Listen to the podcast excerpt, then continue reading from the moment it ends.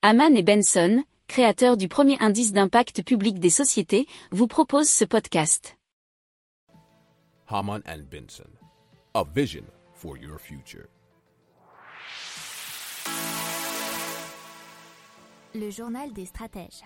Allez, on passe à la société Podbike qui a annoncé qu'elle euh, va bientôt livrer le FreeCar ou FryCar, je sais pas comment on prononce, euh, dans le courant de l'année 2022. Alors qu'est-ce que c'est? C'est ce qu'on appelle un vélo mobile électrique. C'est un engin euh, bien que ressemble de loin à une mini voiture à quatre roues, et pourtant ça s'approche plutôt d'un vélo, puisqu'il peut emprunter des pistes cyclables tout en ayant un certain confort nous dit euh, le journal Geeko le soir euh, belge.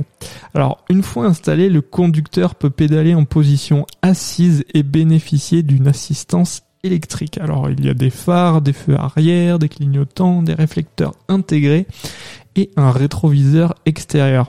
Alors, il y a surtout une protection complète qui abrite le conducteur des intempéries. Et pourquoi? Parce que c'est une société norvégienne et vous imaginez que l'hiver est beaucoup plus rude que par exemple en Sicile. Alors, euh, petit plus, l'engin propose même une option de chauffage, pas mal. Un emplacement est même dédié à l'installation d'un siège enfant, très pratique, et possède un système d'assistance électrique au pédalage.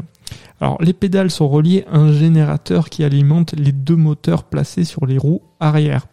Il peut atteindre une vitesse euh, de 60 km heure en descente, et on est plutôt normalement dans les 25 km par heure.